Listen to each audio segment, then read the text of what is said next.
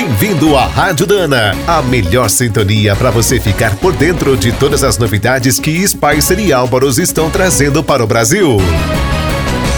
Uma das notícias mais incríveis de 2020 é o anúncio do renascimento da Fenemé. Até hoje, a marca é uma referência entre os caminhoneiros. Graças aos pioneiros da antiga Fábrica Nacional de Motores, o Brasil começou a nacionalizar os primeiros veículos pesados em 1949. Seu complexo industrial, localizado em Xerém, no Rio de Janeiro, fez modelos da Isota Fraschini, Alfa Romeo e Fiat. Foi fechado em 1985. Agora, 35 anos depois, a marca renasce como a Fábrica Nacional de Mobilidades. Será especializada em caminhões e ônibus elétricos. À frente do negócio estão dois empresários gaúchos de Caxias do Sul. A Agrale, instalada na cidade, também terá um papel fundamental. Os primeiros veículos serão montados pela empresa e usarão várias peças dos caminhões da linha S e dos micro-ônibus da Volare. O grande destaque, além da eletrificação, será o design da dianteira. Os novos modelos fazem uma homenagem ao antigo D11000.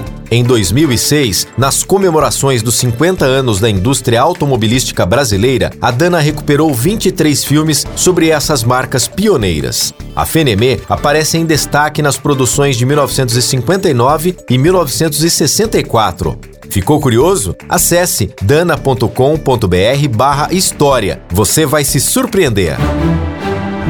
Você acabou de ouvir mais um boletim da Rádio Dana, com o apoio de Spicer. Com Spicer você pode mais e Álvaros, juntos para o que der e vier. Na hora de escolher as melhores peças para linha leve ou pesada, não fique na dúvida. É Dana? Então manda!